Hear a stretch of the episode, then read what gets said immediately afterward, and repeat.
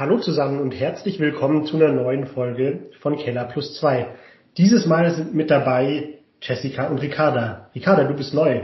Wer bist denn du? Ja, hi Robert. Erstmal vielen Dank, dass ich heute dabei sein darf.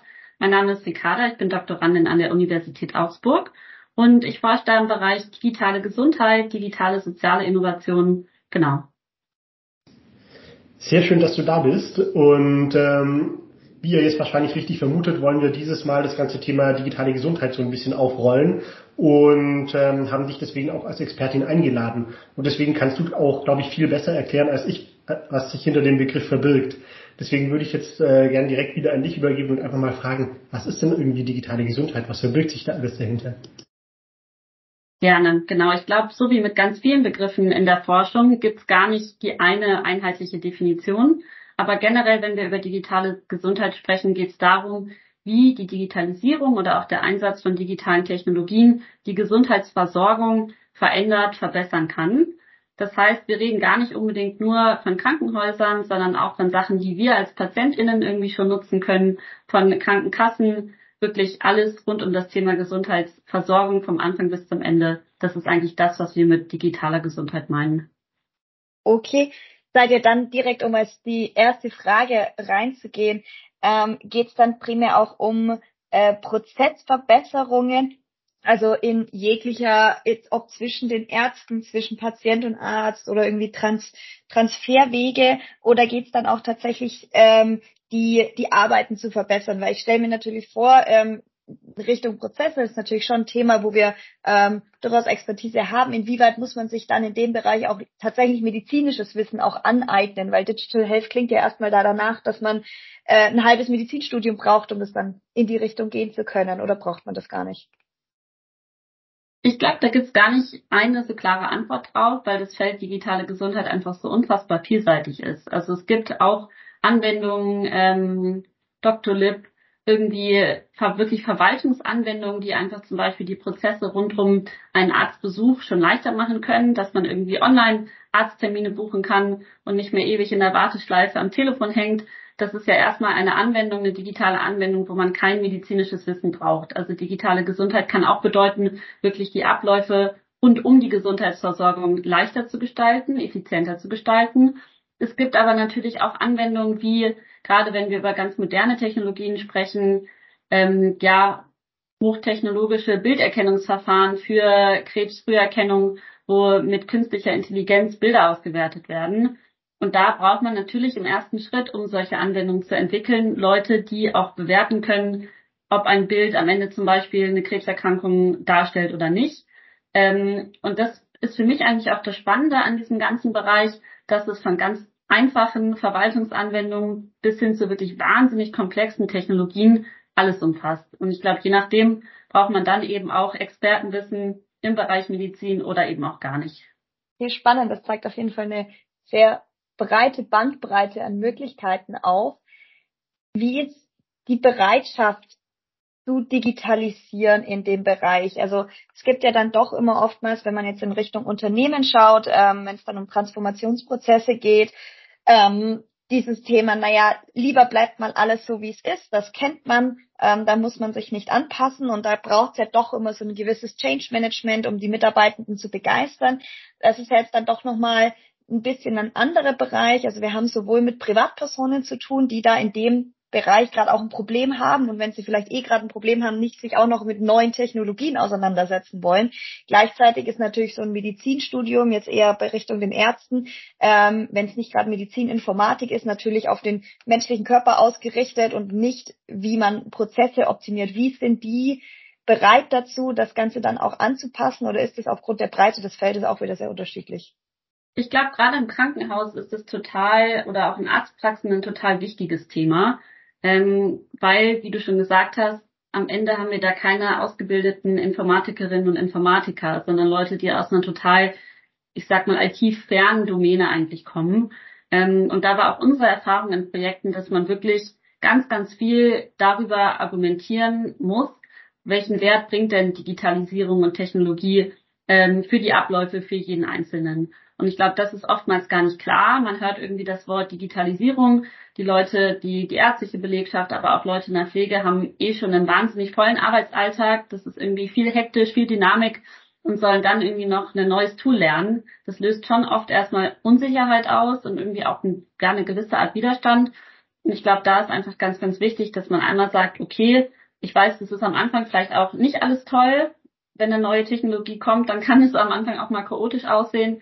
Aber am Ende bringt dir das ABC ähm, mehr Patientensicherheit, vielleicht auch einen Zeitgewinn, ähm, komfortableres Arbeiten. Ich glaube, dass man darüber viel argumentiert und dass man die Leute aber dann einfach auch mitnehmen muss und gerade ja in der Einführungsphase von neuen Technologien einfach auch sicherstellen muss, dass ein technischer Support da ist, dass man den Leuten vorher auch vernünftig erklärt, was ändert sich konkret, dass man Schulungen bereitstellt, ähm, ja und nicht einfach neue Technologien reingeworfen werden, man die Leute damit alleine lässt und dann erwartet, dass alle das toll finden und damit arbeiten können.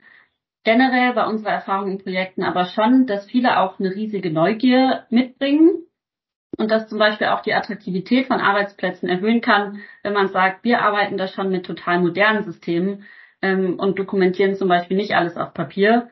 Also das ist schon beides ist zwiespältig, aber schon die Bereitschaft und oder das Interesse der Leute eigentlich auch groß ist. Wie ist es denn eigentlich äh, mit personenbezogenen Daten? Weil in dem Bereich ist ja quasi, äh, bin ich jetzt inhärent irgendwie bei Gesundheitsdaten, wo dann auch entsprechend äh, vielleicht auch das ein oder andere Ressentiment da ist. Wie, wie, wie verhält sich denn da? Ja, ich glaube, das ist das zweite ganz, ganz wichtige Thema in dem Bereich, weil das natürlich Gesundheitsdaten einfach wahnsinnig sensibel sind. Und ich glaube, jeder und jeder von uns kennt das. Wir wollen nicht, dass unsere Krankheitsgeschichte irgendwo breit im Internet zugänglich ist, weil es einfach empfindliche Informationen sind. Und ich glaube, deswegen ist gerade bei technischen Anwendungen da das oberste Gebot eigentlich immer, dass alle datenschutzrechtlichen Bestimmungen natürlich implementiert und umgesetzt und eingehalten werden müssen. Ähm, auch wenn das irgendwie an der einen oder anderen Stelle den Umgang im ersten Schritt ein bisschen komplexer macht. Aber das ist einfach so fundamental, glaube ich, in dem Bereich, ähm, dass es einfach wahnsinnig wichtig ist, das auch einzuhalten. Ich glaube, das ist auch ein Thema, was gerade in dem Bereich viele Leute auch auf dem Schirm haben. Ich glaube, es gibt viele Bereiche, vielleicht in unserem privaten Surfing-Verhalten, wo man oft Datenschutzrichtlinien einfach wegklickt und gar nicht anguckt und sich damit auch nicht beschäftigt. Aber ich glaube, gerade im Bereich Gesundheit haben die Leute das schon sehr, sehr doll auf dem Schirm und denken da auch viel drüber nach. Und deswegen ist da einfach auch die Forderung von PatientInnen, von KundInnen, glaube ich, sehr, sehr groß, dass die Sachen auch datenschutzkonform behandelt werden. Ich glaube, was man aber auch manchmal bedenken muss, dass auch nicht digital immer heißt mehr Risiko für Datensicherheit, sondern dass zum Beispiel auch im Krankenhaus, ähm, wenn man zum Beispiel bei der digitalen Patientenakte ein System über ein Passwort am Rechner relativ gut sperren kann, ein Papierdokument, was irgendwie auf einer Pflegestation liegt, am Ende auch für jeden einsehbar ist, der da vorbeigeht und theoretisch mal reingucken könnte. Also ich glaube, man muss da auch ein bisschen differenzieren, dass digital nicht immer heißt, Informationen sind leichter zugänglich, auch wenn man natürlich im, ja, im digitalen Raum auch von außerhalb von zum Beispiel einem Krankenhaus ähm, wahrscheinlich leichter auf Daten zugreifen kann als im analogen, analogen Raum. Ja, ein Thema, was ich selber auch gemerkt habe, bin ja quasi als bayerischer Beamter auch Privatpatient, äh, da ist in letzter Zeit sehr, sehr viel passiert, auch bei dem ganzen Thema, wie kann ich jetzt auch meine äh, Krankenkassenabrechnungen machen und alles. Und mittlerweile sind da wirklich sehr, sehr schöne Apps da, wo man dann auch wirklich äh, super handlich dann äh, viele Dinge gut machen kann. Also muss ich, also tatsächlich bin ich da echt begeistert gewesen, was für die letzten Jahre irgendwie passiert ist, weil da hatte ich echt ein großes Grauen davor, bevor ich dann quasi meine Versicherung gewechselt habe. Ja, absolut. Es gibt tatsächlich auch ähm, inzwischen einige Gesetze im, gerade für Deutschland geltend, ähm, wo es um die sogenannte Telematikinfrastruktur geht. Ähm, das ist einfach ja eigentlich ein Konzept für eine technologische Infrastruktur, die es den verschiedenen beteiligten ja, Institutionen im Bereich der Gesundheitsversorgung erlaubt, untereinander auch digital sicher und schnell zu kommunizieren. Und das sind dann zum Beispiel eben Krankenkassen, Arbeitgeber, ähm, Arztpraxen, Krankenhäuser, dass da eben genau die Daten, die man irgendwie an einer Stelle erhebt, zum Beispiel ein Rezept, was man ausgestellt bekommt oder eine Krankschreibung, auch vernünftig und digital schnell hin und her schicken kann. Und gerade zum Beispiel das E-Rezept ist da gerade im Kommen, ähm, aber auch genau die E-Krankschreibung, die digitale Krankschreibung, dass man eben irgendwann auch nicht mehr immer ein Papierstück bekommt, was man per Post dann irgendwie an den Arbeitgeber schickt, sondern dass es im System, wenn man das möchte, einfach sofort überall auch hingeschickt werden kann. Das hat ja dann immer auch einen direkten Einfluss auch auf die privaten Patienten, also jetzt nicht äh, Bezug auf die Versicherung, sondern ich meine, das sind letztendlich Privatpersonen. Wir hatten es vorhin auch ähm, bei den Mitarbeitern, die können mitgenommen werden über Schulungen, ähm, indem man sie an die neuen Lösungen heranführt. Jetzt in der Gesellschaft gibt es auf jeden Fall Personen, die eher Technologie und digitalisierungsaffin sind, die ähm, immer mehr digitalis digitale Lösungen fordern. Genauso gibt es aber natürlich auch eine relativ breite Menge an Personen, die eher konservativ dem Ganzen gegenübergestellt sind, aber jetzt eben nicht wie ein Mitarbeiter, eine Mitarbeiterin eben in diesem Konstrukt sind, dass man da dann Schulungen anbieten kann. Gibt es da Ansätze? Wie kann ich denn auch dann die Privatpersonen mitnehmen, damit eben diese neuen Technologien weiter verbreitet werden? Weil das kann natürlich erstmal jeder privat entscheiden, möchte ich jetzt so eine Technologie nutzen oder nicht, bis zu dem Zeitpunkt, dass es natürlich vielleicht das analoge Alte überhaupt nicht mehr gibt. Aber dann kommen natürlich auch sehr, sehr schnell die Beschwerden auf und das will man ja vorher vermeiden, dass man die Leute erst mitnimmt, bevor man dann einfach abschaltet und die Beschwerden reinkommen. Ja, absolut. Und ich glaube auch ein wichtiger Punkt, weil das natürlich einmal um die Entscheidung geht, möchte ich irgendwie eine, neue digitale Technologie, zum Beispiel das E-Rezept nutzen, aber auch die Frage, kann ich das überhaupt? Und da ist man dann auch ganz schnell bei dem Thema digitale Inklusion, wo natürlich digitale Technologien Informationen leichter zugänglich machen. Aber wenn wir am Ende Personengruppen haben, die finanziell vielleicht nicht die technologische Infrastruktur haben oder von den Fähigkeiten die Technologien nicht bedienen können, dann ist es ja ganz, ganz wichtig auch zu verhindern, dass die von Angeboten ausgeschlossen werden, weil sie eben ein System nicht nutzen können oder ähm, wollen. Und es gibt schon Ansätze, auch Leute mitzunehmen. Also es gibt auch ähm, gerade zum Beispiel in Altenzentren viel Schulungsangebote für den Umgang mit digitalen Technologien. Es gibt auch Informationskampagnen konkret, wie bei vielen, ja, sage ich mal, Fortschrittsthemen, dass man versucht, Leute in Social Media, über Homepage, über Flyer ähm, erstmal überhaupt auf Angebote hinzuweisen. Zum Beispiel in Arztpraxen liegen dann Flyer aus, wo beschrieben wird, wie funktioniert das, ist es sicher, welchen Vorteil habe ich davon. Aber ich glaube schon, dass wir in dem Bereich auch noch viel, viel mehr machen können. Gerade wenn es irgendwie um, den, um das Thema digitale Gesundheitsakte geht, ähm, ja, um die Sorgen der Leute einfach auch vernünftig zu adressieren und ein Stück weit, ja, vielleicht auch aufzuweichen oder auch zu erklären, ähm, was man auch schon macht, damit diese Lösungen wirklich auch sicher sind. Jetzt ein Thema, was du gerade angesprochen hattest, äh, ist das auch dieses äh, Thema einfache Sprache und solche Dinge auf Webseiten.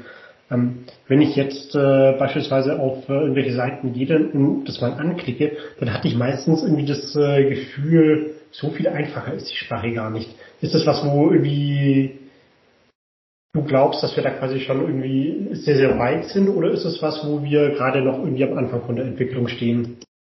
Ich glaube, das ist was, wo wir aktuell noch nicht wahnsinnig weit sind, wo auch noch nicht bei allen, glaube ich, angekommen ist, warum es wichtig ist, dass man solche Vorgänge auch in einer einfachen Sprache rüberbringt. Ich kenne das selber irgendwie gerade im medizinischen Bereich, wenn man dann teilweise erklärt bekommt, ähm, was für eine Behandlung sinnvoll ist oder wie ein Krankheitsbild aussieht und man hinterher erstmal fünf Begriffe googeln muss, weil man die Hälfte nicht verstanden hat, dann ist das auf jeden Fall ein Zeichen dafür, dass es an der Stelle noch nicht richtig ist. Ähm, genauso denke ich, wenn wir irgendwie online ähm, ja nachlesen, wie bestimmte Sachen oder funktionieren, dass man oft einfach sehr, sehr technische Begriffe mit drin hat, die das für Leute anstrengend machen, überhaupt zu verstehen, was eigentlich ein Produkt oder auch eine digitale Lösung kann, was aber auch Risiken sein können. Und ich glaube, dass aber zum Beispiel auch da wiederum vielleicht auch digitale Technologien dabei helfen können, weil es eben schon ähm, ja gerade irgendwie jetzt mit dem ganzen Thema ChatGPT auch Lösungen gibt in der künstlichen Intelligenz, die komplexe Sprache relativ schnell auch in leichte Sprache umwandeln können. Und ich glaube, das ist wichtig, weil wahrscheinlich viele, gerade wenn wir über Krankenkassen oder auch Behörden reden, die auch natürlich nur begrenzte Ressourcen dafür haben, Inhalte aufzubereiten, die Sprache nochmal anzupassen und so weiter. Und ich glaube, auch da digitale Lösungen zum Beispiel helfen könnten, ähm, der Informationen einfach auch nochmal auf eine leichtere Art aufzubereiten, die es für Leute dann eben auch verständlicher macht. Klasse, Ricarda. Ganz vielen lieben Dank dir für die ganzen verschiedenen Einblicke in die ganze Themenwelt von äh, der digitalen Gesundheit. Und äh, vielen Dank euch da draußen fürs äh, Zuhören und äh, bis zum nächsten Mal. Macht's gut. Ciao. Ciao. Tschüss.